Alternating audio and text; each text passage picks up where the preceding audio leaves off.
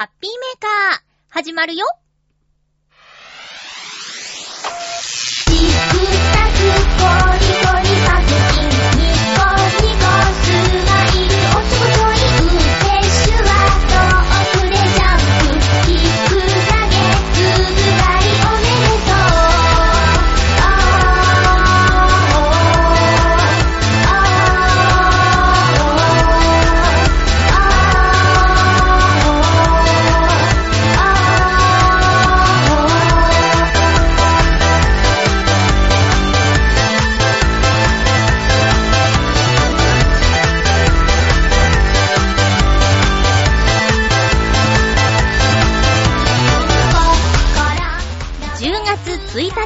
まゆっちょのハッピーメーカー。この番組は、ハッピーな時間を一緒に過ごしましょうというコンセプトのもと、ちょあへよ .com のサポートでお届けしております。10月1日ということで、今日はとってもとってもハッピーな放送になるんじゃないかなと思います。最後まで1時間、よろしくお願いします。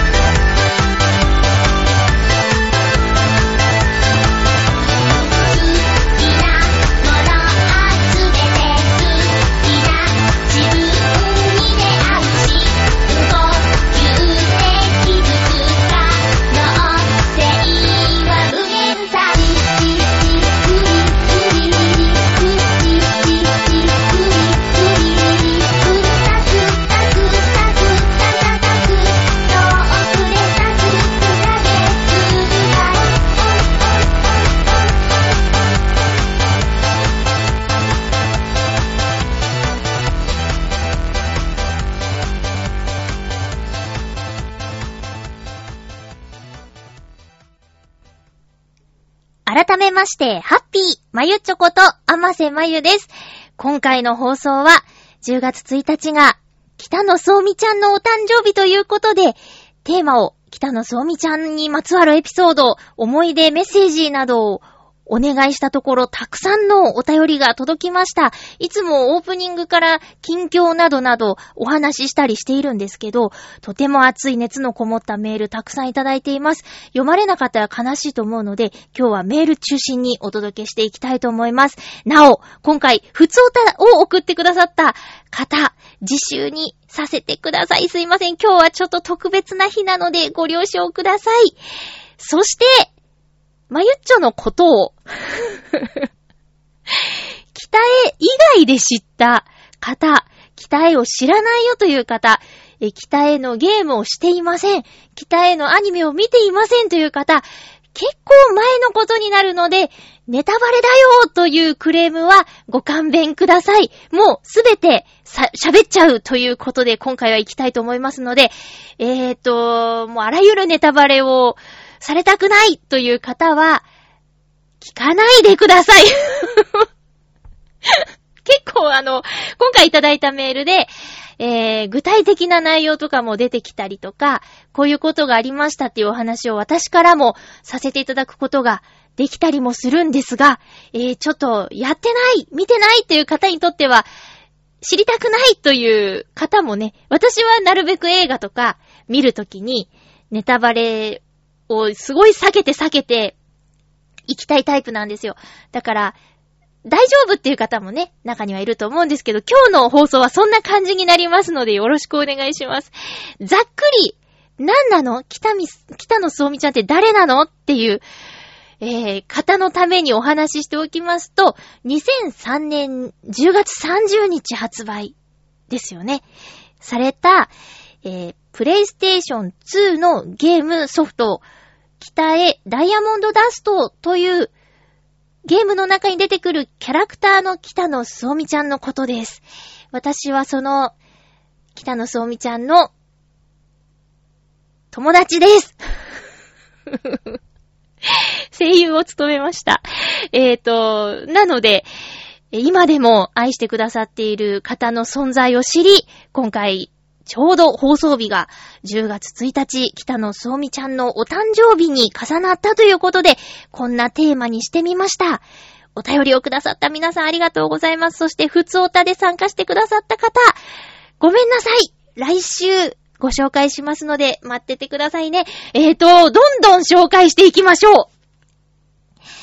えーと、そう、今回はテーマを、そうみちゃんへのメッセージということで、そうみちゃんとの思い出とか、そうみちゃんが出てくる話なら何でもいいよっていうことで、お願いしたところ、たくさんいただきましたので、どんどん紹介していきますね。まずは、ハッピーネーム、北江明さんからです。そして、皆さん共通して、文章が長めなので、でも大事に紹介していきたいと思います。北江明さんありがとうございます。まゆちょさん、ハッピーです。ハッピーです。先週の放送で何か失敗したことはありますかと質問しましたが、考え込ませてしまってごめんなさい。いえいえ。ミスもドジもないに越したことはないですよ。自分のように財布にダメージがいくようなミスは、なおのことない方がいいです。笑い。ということで。さて今週は、すおみちゃんの思い出を募集されるとのことでした。私は以前、北へで、すおみちゃんが登場する旭川へ旅行したことがあります。今で言う聖地巡礼というやつでしょうか？すおみちゃんいないかな？なんてことを考えながら、すおみちゃんと出会う大きな公園、スケートリンク、有名な動物園、猫をモチーフにした洋食屋などなど、いろいろな場所を回りました。ゲームの発売から随分経ってからの旅行だったので、亡くなってしまったお店や、改装されて当時と大きく変わってしまった場所もあり、少し寂しく思うこともありましたが、その何十倍も楽しい旅行でした。今でもとても大切な思い出です。もし、北へが北海道の実写の背景が使われただけのゲームなら、多分旅行まではしなかったと思います。そうみちゃんという素敵なヒロインが登場したからこそ、実際に行ってみようと強く思うようになったんです。彼女に出会わせていただいて、まゆっちょさんや北への制作スタッフの方々には本当に感謝しています。これからもまゆっちょとすおみちゃん、ハッピーメーカーを応援しますよ。最後になりましたが、すおみちゃん、お誕生日おめでとうございます。長文失礼いたしました。それでは、ということで、ありがとうございます。本当に嬉しいですね。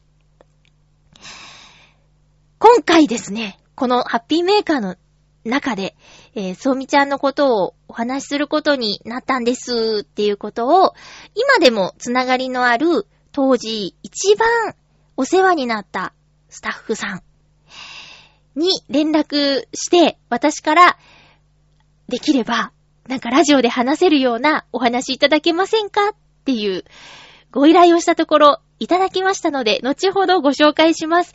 多分、そのスタッフの方も聞いてくださっていると思うので、この思い、北谷さんの思い、そして多分代弁してくれてると思うんですよね。今でも北へを愛してくださっている方は、そのような同じような思いで、今でも北海道を旅行したりとか、まあ、旭川に限らずね、いろんなキャラクターがいますから、それぞれの、た、元へ、街へ遊びに行ったりとかね、写真を撮ったりとか、同じものを食べたりとかって、そういうことができるゲーム、聖地巡礼の先駆けみたいなゲームだったんですかね。うん。北焼さん、ありがとうございます。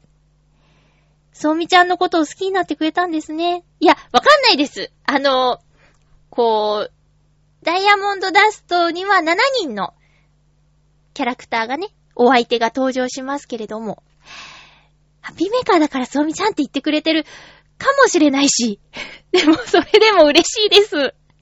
ありがとうございます。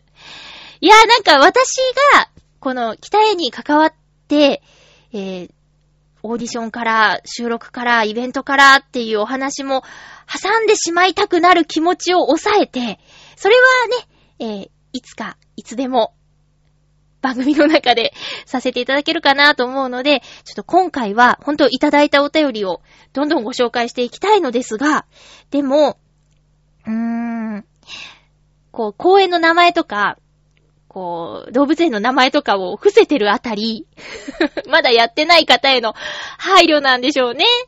優しい方だなえー、そうみちゃんお誕生日ね。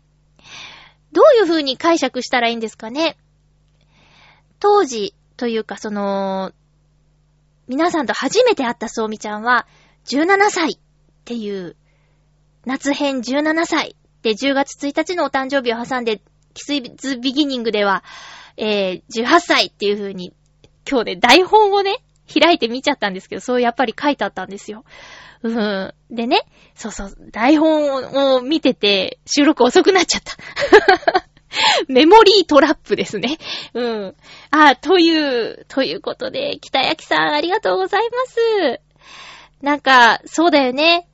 あ、そうそう、あの、閉店とか、改装とかっていうお話の中で、私結構ショックだったことがあって、なぜその日に閉店するかいなーっていう梅屋さんなんですけど、あの、アニメにもゲームにも登場したあの、梅屋、買い物公園の梅屋さんがですね、閉店した日っていうのが、私の誕生日だったんですよ。うー。なんでやねん。えー、5月26日が私誕生日なんですけど、全然キリ良くないやんっていうね。なんか月末までとか営業しようぜっていう、ちょっとその情報を知ったとき、かなりショックだったんです。なん、え私のせい？みたいなね。そんなことはないんですけど、なぜこの365日もある日にちの中で、526を選んで閉店したのか？梅屋がっていうね。それは、それはとても悲しいことでした。えーと、北焼さんどうもありがとうございます。いやー、嬉しいね。えー、続きましては、ハッピーネームビーフさん、ありがとうございます。まゆっちょさん、ハッピー、ハッピー、もう完璧になりましたね。まゆっちょ様でもなく、ハッピーもついて、まゆっちょさん、ハッピーありがとうございます。もう次の段階は、まゆっちょハッピーで。それは、それは任せますけどね。えー、北野すおみちゃんについては、私は、正式には、イラストブックとアニメでしか知らないのですが、すおみちゃんの明るく輝く声の奥底に甘く湿ったような、泣いているようにも聞こえるようなニュアンスが響いていて、アニメを見ながらすごく感銘を受けています。明るさの奥に苦しい過去を背負うすおみちゃんらしさを声そのものから感じています。しかも、すおみちゃんが血然としている時などは、その湿り気が綺麗に吹き飛んだ力のある声を出していて、声優さんってすごいなぁと思わされています。あと、そうみちゃんの作中にあるセリフ、願い事が叶うのです、とか、猿も川を泳ぐのです、とか、のです、という言い方が、なぜかめちゃくちゃ耳に残っておかしみを感じてすごく好きです。ゲームで北野そうみちゃんに会う日を楽しみにしています。ということで、ビーフさん、ありがとうございます。そう、ビーフさんからのお便りで、ゲームを見プレイって知って、驚いた。で、アニメだけでも、そのイラストブックとアニメだけでもこんなにも好きになってくれるのかと、とても嬉しいなというふうに思って、ゲームを見プレイの方がいるっていうのはすごく印象に残っていたんですよ。まあもちろん、アニメはゲームの収録がすべて終わった後に撮ったものですよね？ちょっと、あれ？いや、た、絶対って言えるのは、ダイヤモンドダストの後にゲーム撮りました。あ、じゃなくて、ダイヤモンドダストの後にアニメを、の仕事がありました。あれ、キスイズビニン、ビギ、ギ、言えてない。スイズビギニングはどのタイミングだったかな？えぇ、ー、あれ？うん。すいません、ちょっと曖昧だ。あ、だけど、その、すごくアニメ苦戦したのは覚えてるんですよね。私、あ、こうやって話してると時間なくなっちゃうかな。いや、私あの、アニメの経験が全くなかったんですよ。え養成所とかで、スタジオ実習とかで、知ってる人の中で、ちょっとスタジオに入ってやってみるみたいなのは何度かあったんですけど、仕事としてアニメに参加したことがなくて、で、ゲーム、ゲームショーでアニメ化って発表されたんだっけね。うん。あれ？そうだったっけ？ちょっともうごめんなさい。結構前のことなので、その辺、ちゃんと覚えてなくて申し訳ないんだけど、えっと、とにかくまあ、アニメもやるっていうのは知らないで、役をいただいたんですよ。で、アニメ化って発表されて、マネージャーさんが、当時お世話になっていた事務所のマネージャーさんが、慌てて、アニメの現場に入れてくれたんですけど、それが、犬夜叉。です。犬夜叉の、あー、何話とかちょっと覚えて、台本はまだもちろん保管してるんですけど、一言だけ、セリフいただいて、まあ、子供 A とか B とか、そういう役だったんですけど、あのね、すごい、緊張しましたね。そりゃあ、だって、皆さんいらっしゃるし。うん。で、あ、覚えてるのは、なんか、滝沢秀明さん。秀明さん。今、あの、ジャニーズで表舞台からは引退して、えー、ね、やってるタッキーですよ。タッキーがゲスト出演した回の犬夜叉の現場に行きました。うん。タッキーはいなかったけどね。カッペイさんはいましたよ。うん。で、そういう、急遽、一回アニメの現場に入った状態の私が、まあ、オムニバスだったんで、北へ DDD は。うん。メインじゃないですか。ずっと喋るんですよ。あの、台本をめくれば、どっかに、ソミっていうセリフがある。ずっと出ずっぱりの現場。初めてで、もう立ち居振る舞いもわかんなくて、本当に緊張したし、ゲームの時のスタッフさんは、確かアニメの現場にはいらしてなくて、どうしようってなった挙句ですよ。あの、まあ、演技指導っていう特典 DVD に入ってる様子を見ていただければわかるようにですね、えーゲームの時に、まず、その台本持って、広い王子さんがいらっしゃる場所に行き、大勢のスタッフさんがいる中で、読み合わせっていうのをやったんですよ。あの、主人公のセリフは広い王子さんが、されて、で、掛け合い、出会いのシーンをやりましょうっていうことで、やった時に、とにかく、あの、距離を、っていうことを、ひろいさん本人から、きつく言われていたんです。距離、主人公と距離を持って話すようにしてって言って、すぐに打ち解けるとかないからっていうことを、すごくすごく言われていたんです。うん。だからね、アニメで、ハルトくんと会うときとか、ちょっとそれが印象に残ってて、うん。なんか、すっごいダメ出しをされたんですよ。な、なんていうか、なん、何度もね、あもう一回お願いしますというだけ言われるんです。その時は。で、もう一回お願いします。今のとこもう一回、みたいな。で、私は、その、最初の役作りっていうか、えっ、と、まだね、まだほら、台本読んだところ、すおみちゃんまだ傷を抱えてる状態だったから、それでいいんだと。最初の打ち合わせのあれなんだと思い込んでて、多分何度も同じような、えー、セリフを言ってしまったんでしょうね。ちょっとこう距離を、があるような。そしたら、あの、すおみってそんな子ですか？って言われたの。うん。で、ヒーってなって、慣れない現場で、お、ちょっと怒られて、え、だって、そうみちゃんは、そうみちゃんは傷を抱えて、日本に来て、だって、だってそんなすぐ打ち解けないよって思ってたんですけど、ああ、でも、そっか、ここはアニメの現場なんだと。違うんだと。ここのスタッフさんの言う通りにしなければならないっていうことで、だからその、こう、残ってたやつもあったんでしょうね。でもビーフさんそれに気づくってすごいですね。すごいな。明るいけど、その、奥底に、なんていうか、泣いてるような。私が泣いてたのか、そうみちゃんが泣いてたのかっていうところではあるんですけど、でもね、そういうちょっとアニメはきつかったね。難しかったし、いや、ゲームってもう尺とか決まってなくて、まあ、あまりにも長かったり早かったりしたら、都度言ってもらえる一体皆、スタッフさんっていう、演者は一人で、えー、スタッフさんが大勢いてサポートしてくださるみたいな感じなんだけど、やっぱアニメは尺が決まってて、で、入れ替わり立ち替わりみたいなマイク前の動きとかもあるし、いろいろ気にしなきゃいけないことがたくさんあって、私は、当時の私はっていうか今も多分無理だけど、その時もういっぱいいっぱいで、精一杯でしたね。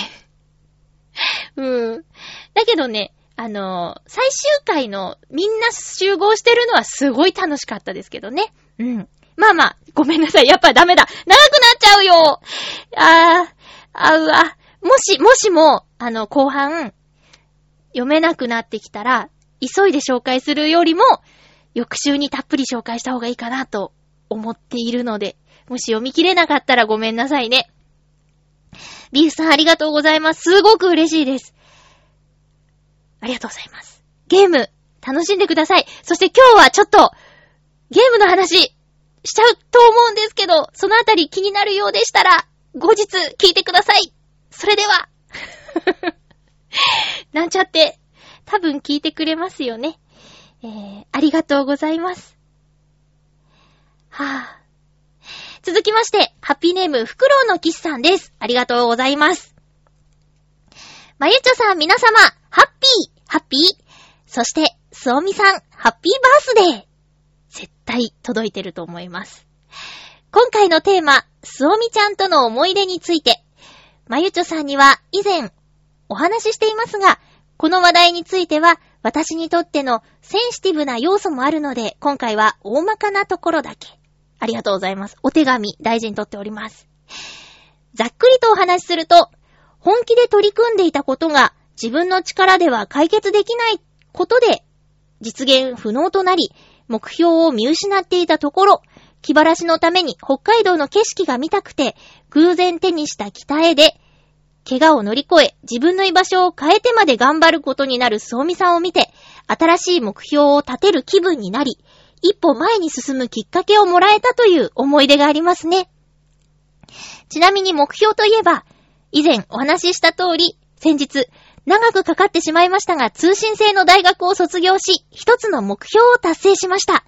そこで、今はまた、次の目標を設定して動き始めています。この目標については、スタートラインに立つのも選抜があるので、もし目標に向けて実際に動き始めることができるようになったら、その際にはお話しさせてもらいます。最後に、へぇ一つだけお願いなのですが、できれば、すおみさん風に一言、頑張ってくださいとエールをいただければと思います。あ、いきなりは無理ですか？では、いずれ、スタートラインに立つことができたときに、お願いします。それでは、ということで、あれ？言わなくていいのかな？今回は。いい、いいの？言わなくていいのかな？いや、でもちょっとやってみます。あの、うーん。ちょ、そりゃ、あの、いろいろ思うところはあると思うんですが、気持ちは、しっかりと、作って、うん。フクロウのキスさん、頑張ってください。大丈夫でしょうか？いやー、実は、まあ、いっか。その、フクロウのキスさんのね、あのーこう、結構何枚にもわたって思いを書いてくださった手紙は、大事に取ってあるんですけど、えー、いや、フクロウのキスさんは、もうずーっと番組を支えてくれている方の一人で、私がライブ活動をしている時も、ライブ活動、解禁賞ね。うん、すごいっす。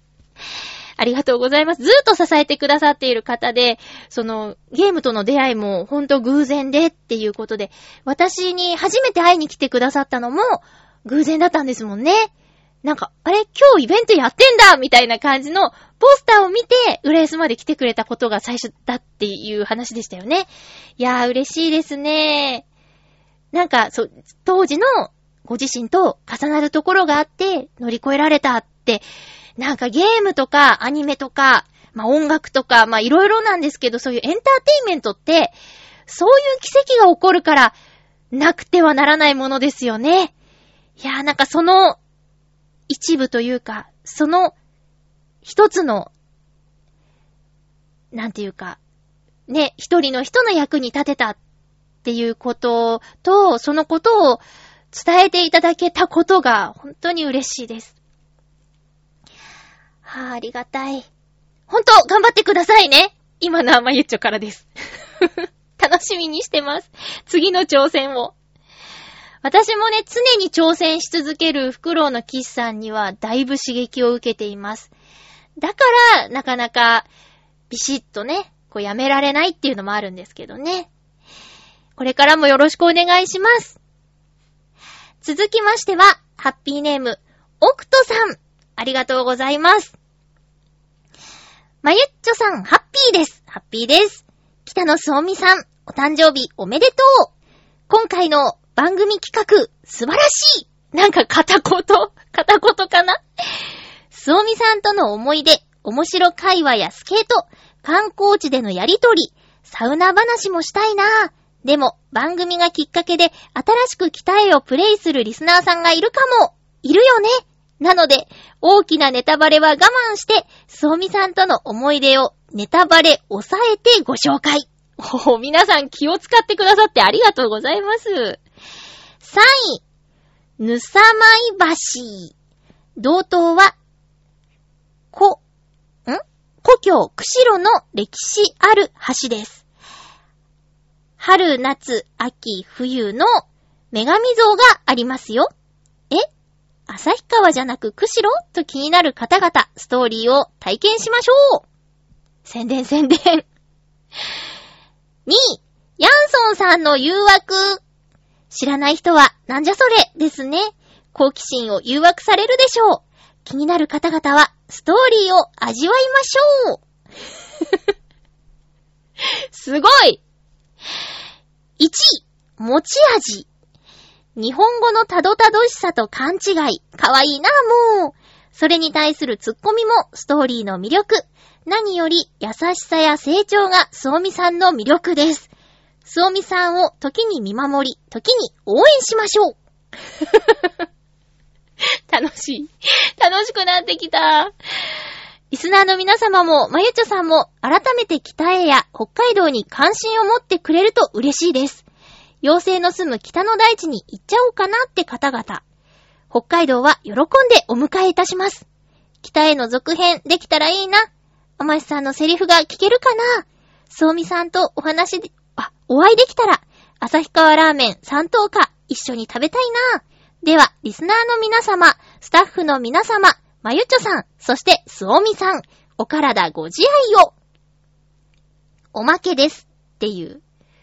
で、気づくのですが、すおみさんがきっかけで、フィンランドや北欧に興味を持ち、フィンランド語の辞書を探して買ったことは秘密にしておいて、言っちゃいましたよ。北海道の人はみんなスキーがうまい。これは都市伝説です。札幌や函館はスキーが多いけど、帯広、網走、釧路はスケートが多いです。旭川はスキー寄りのスケート少しかな？自分は小学校でスピードスケート、中学でアイスホッケーでした。おー、男子はみんな自分のスケートとホッケースティック持ってました。女子はスオミさんと同じくフィギュアスケートです。へえほとんどの学校で雪が積もる季節には、教職員と PTA が一丸となり、グラウンドにスケートリンクを作ります。は？スケートリンクはお金を払って滑る場所ではありません。本当ですよ。ええー、すごい知らなかったよ。一方、北海道、特に北や東の学校にはプールがありません。プール授業なんてほとんどありません。プール掃除って何？プール水着ってドラマやアニメの設定でしょ？多くの道民にとってプール授業はファンタジーです。すおみさんと一緒にスケートしたいな雪だるまの着ぐるみ着てトリプルアクセルお願いしようかな。ありがとうございます。そうだよ、オクトさんね、北海道にずっと住んでたんですもんね。いや、だから、あのーこう、北海道に住んでる方が北へをプレイして抱く感想と、そうじゃない、北海道は旅行先だっていう方がプレイして抱く感想と全然違うんでしょうね。まあ、あの、主人公の設定も東京から夏休みに行くだとか、冬休みに行くだとかっていう設定だったから、ねえ。でも北海道に住んでる方が北へをプレイしたら、当時だったらね、あ、あの店紹介されてるーとかって言ってテンション上がるのかな？私のこの間のアドマチック天国見てテンション上がったみたいに、浦安特集の時、あそこ知ってるとか、逆に知らなかったで行ってみようとか。ねえ、ガイドブック的な役割も果たしてたかもしれないですね。いや、もうなんなら、もし次、ね、もし次、そういう実際の街を舞台にしたゲームができるのであれば、なんかこう、携帯型のゲーム機で遊べるようなものでも出るといいですね。例えば、なんか、ね、今度出たスイッチとか、まあ、DS とか、DS? あの、ビータとかね、なんかビータもないんだっけ？そういう系のやつで、持ち運びできたら、それこそほんとガイドマップ的に使えるから、と思ったんです。いやいや、北海道のスケート事情、スキー事情、驚いた。校庭に作っちゃうの？赤坂サカスみたいな？赤坂サカス、あの、スケートリンク毎年外に作りますけどね。まあでも、全然作り方違うけど、屋外のスケート場ってそういうイメージなんだよね。いやー、なんか、ありがたいですね。あ、そうだヤンソンさんの誘惑私食べたことあります。えへん。あのね、いや、わかんない。今どうだかわかんない。結構昔なんですけど、イケアっていう家具屋さん？北欧家具ですね。まあ、まさに北欧なんですけど、イケアっていうのあるじゃないですか。こう、買って自分で組み立てるちょっと安めの家具屋さん。あそこの南船橋のお店に行った時に、レストランがあるんですよ。結構広めの。そこにあったんです。ヤンソンさんの誘惑。ただ、いや、わかんないですけど、イケアのそのメニューには、3がなかったんですよ。ヤンソンの誘惑って書いてあったんです。だから、あれ？ヤンソンさんの誘惑って、ソーミちゃんアレンジなのかなとかね。ヤンソンの誘惑ですっていうより、ヤンソンさんの誘惑ですって言った方が、なんかソーミちゃんっぽいよね。ヤンソンっていうのはあの、ムーミンの作者さんね、トーベヤンソンさんのことらしいですけども。いやー、今でもあるかなちょっと久しぶりにイケア行ってみようかな。ね、他の食べ物もね、ソーミちゃんがこう、お弁当を作ってくるという のがありましたけども、そこでね、聞き慣れない食べ物の名前、いろいろ出てきたと思うんですけど、いや、もしかしたらあるかもしれないですよ。フィンランド料理で検索したら当時全然見つからなくて、でも、北欧料理で検索したらね、レストラン出てきたから、そう、また行ってみたいな。うん。ありがとうございます。オクトさんありがとうございます。1位が持ち味だって。嬉しいな続編出たら、そうみちゃん、セリフ聞けるかな？アマさんセリフ聞けるかな？全然やります。ねえ、出たらいいねえー、ありがとうございました。続きましては、おーはじめましてのメールだハッピーネーム、鳥初さん、ありがとうございます。まゆっちょさん、はじめまして、アンド、ハッピー、ハッピーです。そして、そうみちゃん、お誕生日おめでとうございます。届けます。今回、北へを取り上げ、そうみちゃんのテーマトークをされるとのことで、初めてメールをさせていただきます。私は、北への一作目、ホワイトイルミネーションの頃からのファンです。わー、すごーい。長いね。ほんと20年ですね。もちろん、ダイヤモンドダストも大好きで、ダイヤモンドダストのイベント関連は、ほぼ全部参加しています。わー。先日話をされていた2003年の東京ゲームショーのステージや、セシオン杉並、あーセシオン杉並で開催されたアニメのイベントなど、そこでまゆちょさんを目にしていることになります。ありがとうございます。懐かしい。あったね今回はアニメ、ダイヤモンドダストドロップスの話をしたいと思います。スオミ編で私のお気に入りのシーンは、ハルトくんと一緒にスケートリンクに行った時、転ばされた後、覚醒してシャカシャカシャカと滑り出し、無双するところです。このアニメで疑問があります。あ、で、このアニメで疑問があります。スオミ編だけなぜ本編が1話なのでしょうか？あー、DVD ボックスの特典でもう1話あるのですが、DVD ボックスを買った人しか見られませんよね。そうですね。内容的になのか、時系列的になのか、まゆちょさん含め、なんでスオミちゃんだけ1話なの？と思ったりしたとか。最初から本編と特典で1話ずつやる予定だったのか。特典の13話は後から決まったのか。制作者側しか知らない裏話があれば教えてください。北へは制作ゲーム会社がなくなってしまった今、こうして、まゆちょさんがラジオで取り上げてくれることがファンとして何よりハッピーです。気が早いですが、次回、20周年、10周年と言わず、毎年10月は、そうみちゃんの日として続けていってくれると、さらにハッピーです。以上、失礼します。ということでありがとうございます。いやー、懐かしい。はぁ、顔が熱い。いやいやいやいや、ほんと、そっか、ずっとファンなんですね。ドリームキャスト持ってて、そう。私はあの、ドリームキャストないのに、オーディション決まってから収録までの間に、見つけて、ホワイトイルミネーション。ソフトだけ持ってますね。ね、なんか、本当でありますようにって、これの続編なんだっていうね。うん。ああ、そうなんだ。さあ、イベントね。イベントいろいろありましたよね。発売記念イベントとか、制作発表会とか。ねえ。セション杉並は、あの、たくさん声優さん、なんだっけ？なんか、ハティハティ？だっけ？ラジオ番組の企画とコラボみたいな感じでしたよね。あ、文化放送に出演もさせていただいたことあった。今夜もハティハティだ。うん。そうそうそうそう。行った行った。ねえ、いや、懐かしい。あ、で、で、で、アニメのね、そう、13話の話ね。いや、私だってそりゃあ あの話はもうほんと特別だから、皆さんに見てほしいなっていう思いはありますよ。そりゃあね。でも、えっ、ー、と、決まってました。なんか急遽決まったとか、DVD ボックスを作るから、じゃあ13話も作りましょうとかじゃなくて、もともと決まってたことです。うん。言われてました。なんか、そうね。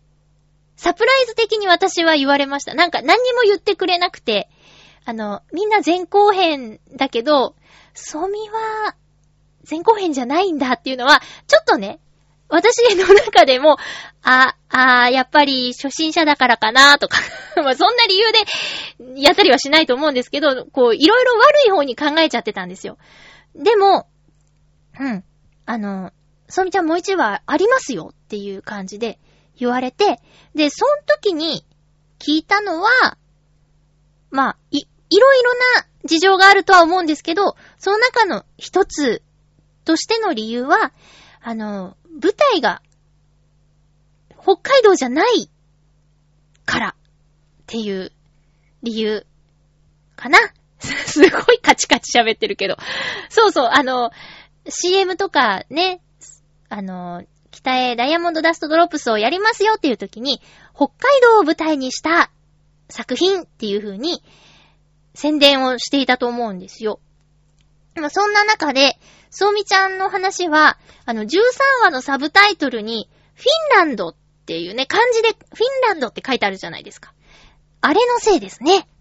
あれと、まあ、まあ、お、おまけ要素的な感じっていうのもあるのかなうん。だから、急遽とかじゃなくて、その土地のせいだというふうに聞いたような記憶があります。ですね。うん。大丈夫ですか？多分、多分そうだと思います。他にもいろいろあるのかな？なんか放送回数とか、放送局の週のなんとかとかあんのかな？わかんないですけど。へえ。なんか、アニメって、12とか13じゃない？あ、13か。これ。12話とかね、ちょうど3ヶ月で終わるとか、そういうやつかもしれん。うん。まあ、はっきりした答えは知らないというのが正直なところです。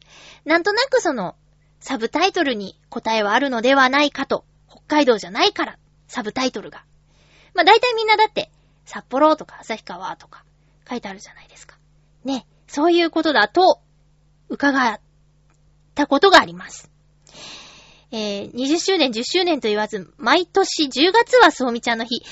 いやいや、いや、皆さんが盛り上げてくださるならもちろん、やれますけど、年々お便りが減っていくとか悲しいから、いや、今年はね、こう、いいタイミングでいろいろと、こう、盛り上がってますけど、年々悲しい思いはしたくないな。いや、だけど、気が向いたらというか、そうですね。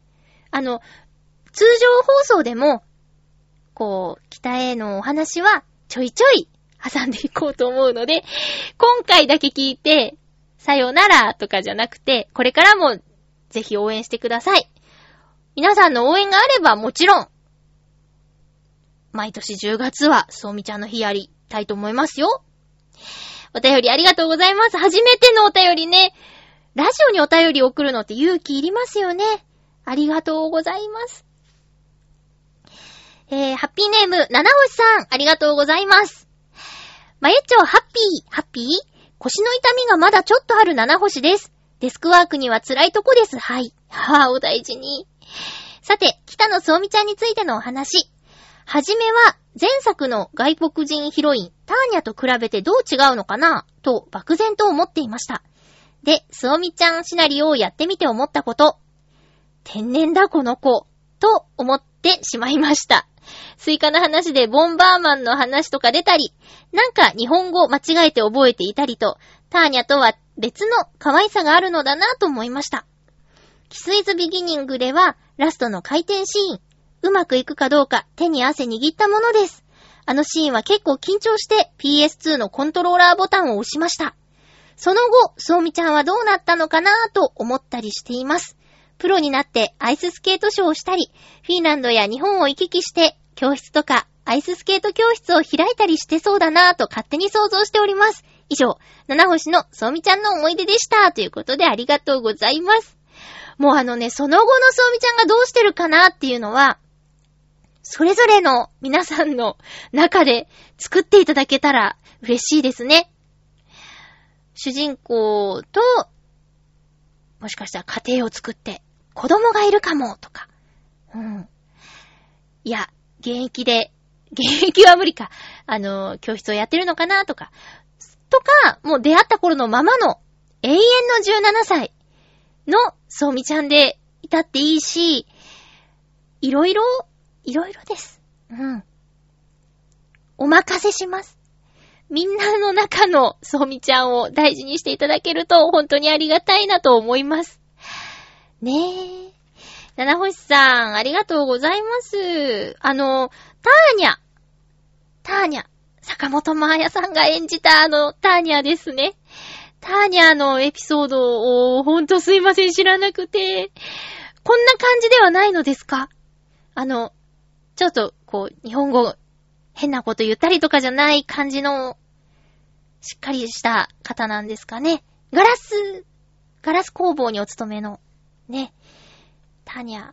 ターニャね。ターニャ、あのー、そうね、オーディション決まった後、こう、ゲームの、これ、なんだ、ドリームキャストの、ホワイトイルミネーションの、こう、パッケージ？見て、あ、これ金髪の女の子がいるって、こう、こういう、こういう感じなのかなとか。思ったりとかして、ましたよ、そりゃ。でも、プレイできないんだもんわかんないままですよ。ねえ。ななみさん、ありがとうございます。ああ、よかった。いただいたお便りは全部、そうですね、テーマにいただいたお便りは全部ご紹介できました。いやー、ちょっと、なんか途中途中いろいろと話したいこともあったのですが、とりあえず今回は、あの、ソミちゃんのお誕生日に間に合うように皆さんのお便りを読みました。そう、青のインプレッサーさんごめんなさい。普通歌、次回必ずご紹介しますんでね、待っててくださいね。それでは、えっと、今回のテーマを設けたよということを、当時のスタッフさん、あんね、結構偉い人です。に、えーご連絡して、で、まあ、北へについてのいろいろっていう風にお話を振っちゃうと、ちょっともう多分いっぱい思い出があって大変だろうと思ったんで、今回は、えっ、と、すおみちゃん関連の裏話的なことがあれば教えてくださいっていうお願いをしました。したらね、結構いろいろ送ってくださって、私は知らないこと、皆さんもしかしたら何らかの形で知ってたりするのかな？もし、そんなん知ってるよっていうのがあったらちょっと流してください。私は結構知らないことだらけでした。えーっと、いろいろ思い出してみましたっていうことでね、私が、あの、声優さんのオーディションの話の時も聞きたいっていう風にお話ししたら、えーっと、声優さんを決める前のこと、キャラ設定の段階で、そ、この話私初耳。キャラ設定の段階で、最初、すおみちゃんは、ジャンプ選手という話だったんだけど、ゴーグルつけると顔見えないじゃんってことで、フィギュアの選手になりました。笑いって書いてあります。ひーまあね、ジャンプもドラマチックですけどね。確かに。あ、でもほら、ゴーグルで顔見えないところからの、カパってこう撮った時に、可愛いお顔が見えたら、なかなかキュンとするんじゃない？とか。ねえ。いや、これ驚きでしたね。あ、ちなみに、今回メールを送った方は、ちょっと、フルネームは、控えまして、発表するの控えて、えーウロタンさんという風にご紹介したいと思います。長くハッピーメーカーを聞いてくれていたリスナーさんは、あのー、2003年当時、ハッピーメーカーに何度も出演してくださっているあのウロ、ウロタンさんです。主題歌とかね、いち早く私が当時お世話になっていたコミュニティ放送局で放送してもいいよって言ってくれたりとか、まあ、その時に立ち会ってくれたりとか、あと発売前とか、アニメ前とか、もう本当にいっぱい出演してくださってるんですよ。そう。だそういうこともあって今でも、あの、つながりがあるというか。まあ、今北海道にお住まいなんでね、会ったりっていうのはないんですけど、北海道に行くことになったよっていう時に、ちょっと一緒にご飯を食べたりとか。それも随分前のことですけどね。うん。あ、そんなウロタンさんから。まあ、1個目。声優さん決める前のこと。そうそう。フィギュアの選手ではなく、ジャンプの選手という設定だったっていう衝撃の事実。えー、そして、一応、キャラ的に最初は、帯広のあかりちゃんと函館のあつこちゃんがダブルメインとか言ってたんですよ。そんでも、絵が出てから、金髪キャラのすおみちゃんも人気出るだろう、みたいな話も出て、これ、メイン食っちゃうかもって言われてました。っていう。いやいやいやいやいやいや。はあ。まあまあ、見た目はね、見た目はもちろんあれなんですけど、可愛いんですけど。いやーでもね、あつこちゃんとあかりちゃんの人気はすごかったね。うん。食ってないと思います、結果。それは私のせいかな。うー。まあでもそんな風に、スタッフさんの中でも愛されて愛されて、育てられて、こう私が声を入れる日が来たんですね。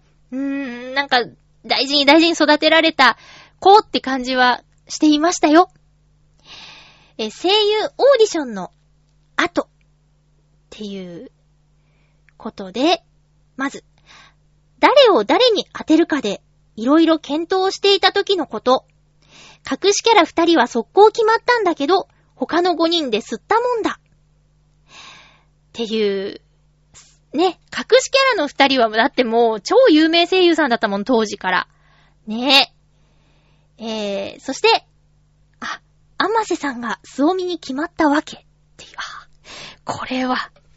えー、最後は、ヒロイさんの一言で決まったんだけど、隠しキャラ以外の5人のキャラクターボイスでいろいろ決めかねていたのは事実。誰かがアマスさんの声って、へえ、島本すみさんみたいに透明だよねみたいな話が出て、うんうんって感じだったな。なもんで、そうみちゃんだったんではないかと思う。はぁ、あ。当時は北洋の妖精、北欧の妖精、決して日本語変なギャグキャラではなかった。ギャグキャラ？ギャグキャラ？あれ？そうだっけ？ギャグキャラだっけ？まあ、いっか。えー、あー、そうなんですね。えー、でも、島本すみさんに、みたいに、透明。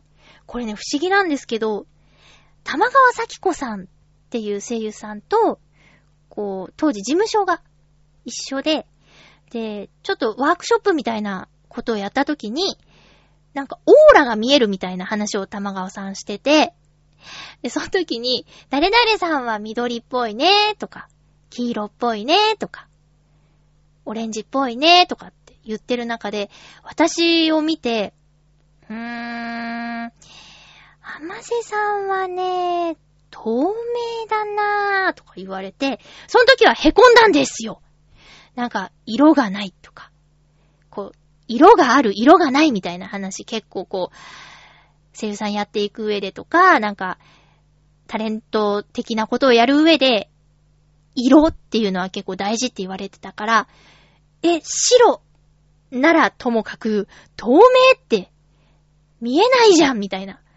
その時は、透明という言葉が結構ネガティブに聞こえたんだけど、今、今こうして言っていただけると、誰みたいにどうみたいな言って、その誰がすごい人だとちょっとす、恐縮しちゃいますね。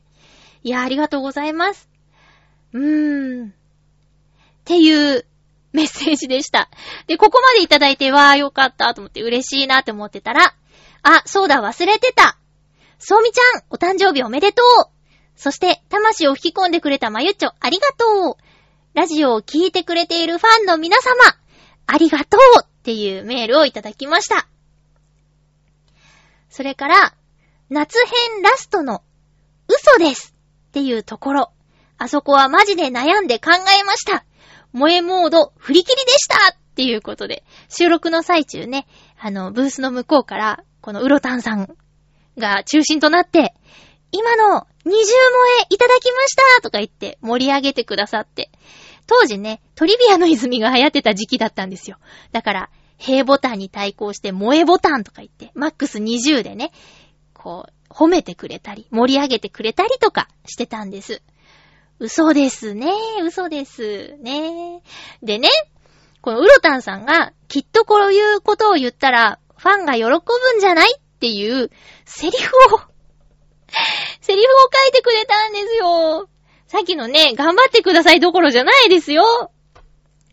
うー、言えるかななんか、え、あ、でも、期待外れだったら、すいません、私のせいだからね、それはね。いやいやいや。じゃあ。できるかな？いやいや、ちょっともうすごい緊張する。はぁ、一人なのに。よし、じゃあ。ペチペチ。あなた、朝ですよ。起きてください。朝ごはんはできてますよ。カルヤランピーラッカです。ん 大丈夫ですか？うろたんさんちょっと無茶ぶりやめてください ふぅ。いやー、あのー、その役作りの会があったって、ひろいさんと、その時に、あ、もうほんと声作んないでねっていうことは、すごい言われました。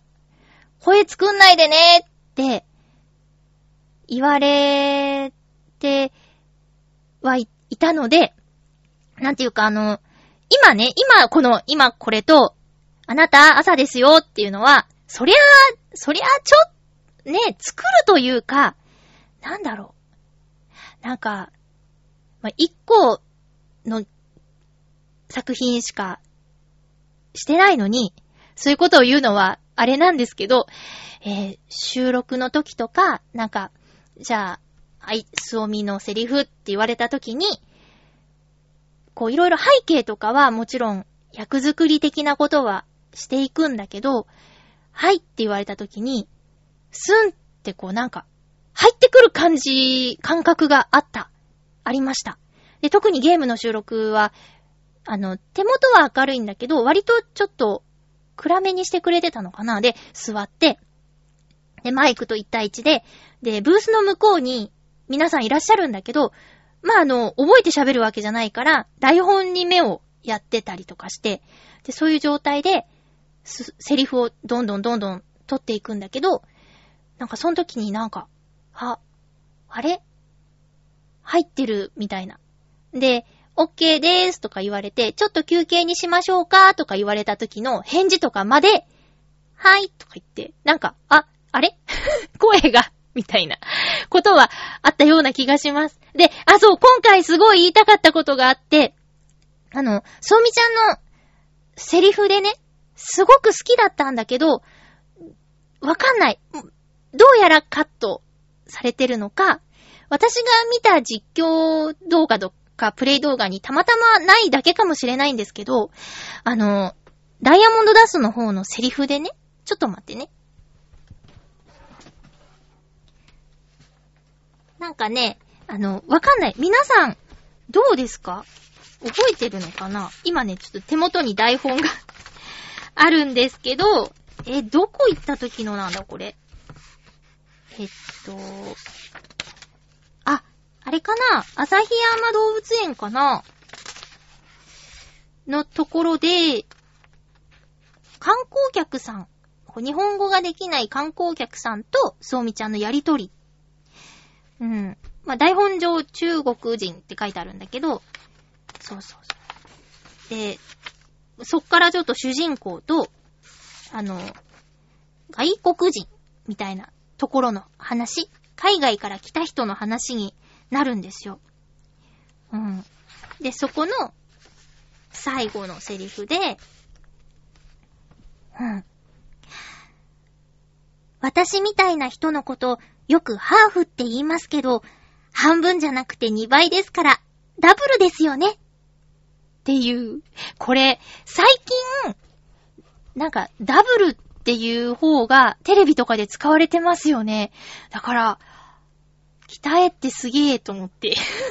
2003年当時にもう、こういうことを言っていたのかっていう、この台本すごいなって。だけどやっぱり、その、こう、放送禁止用語なんですよね。外人って言葉が。外国人ならいいんだけど、そういうのでちょっと使われなかったのかなーっていう。まあ、カットされたとこも結構あるのかなーとかっていうのがあって、ちょっと今日特別だから、うん、そういう台本だったよっていう。その前にちょっとやりとりもあるんですけどね。うん。いやいやいや、今日は本当にありがとうございました。ええー、よいしょ。あ、台本重いんですよ、すごい。結構ね。だけど、そうみちゃんのはまだ、あの、他のキャラクターと比べたら、まだ、ボリュームがない方で、もっとすごいの。あかりちゃんとかだったからすっごかったよ。あつこちゃんあかりちゃんかなやっぱ、ドーン、ドーンってなってましたね。えー、ということで、本当に、あのー、ね、そうみちゃんのお誕生日に合わせて、そうみちゃんのお話をたくさん聞かせてくれてありがとうございました。えー、ミプレイの方もこれから楽しみにしてください。まず次回の予告ですが、次回は、10月8日の放送を10月6日にする予定です。お便り読んでほしいという方はお早めにお願いします。え、ちょっと今回なんか、セリフをこう提案されたこととかもあって、あんまりね、すおみですって言ってやると問題があると思うんですけど、すおみちゃん風の声で、なんかコーナーとか作っちゃおうかなとかね。あの、知ってる人は、あ、すおみちゃんだって分かってもらえるような、ちょっとワンコーナー作っちゃおっかなとかね。怒られたらやめます。どっかからか。まあ、まだまだちょっと検討中なんですけど、えー、鍛えきっかけで今回聞いてくださった方、今回だけじゃなく、これからもできれば、この番組を聞いてください。よろしくお願いします。お送りしてきたのは、まゆちょこと、あませまゆでした。また来週、ハッピーな時間を一緒に過ごしましょう。そうみちゃん、ハッピーバースデー。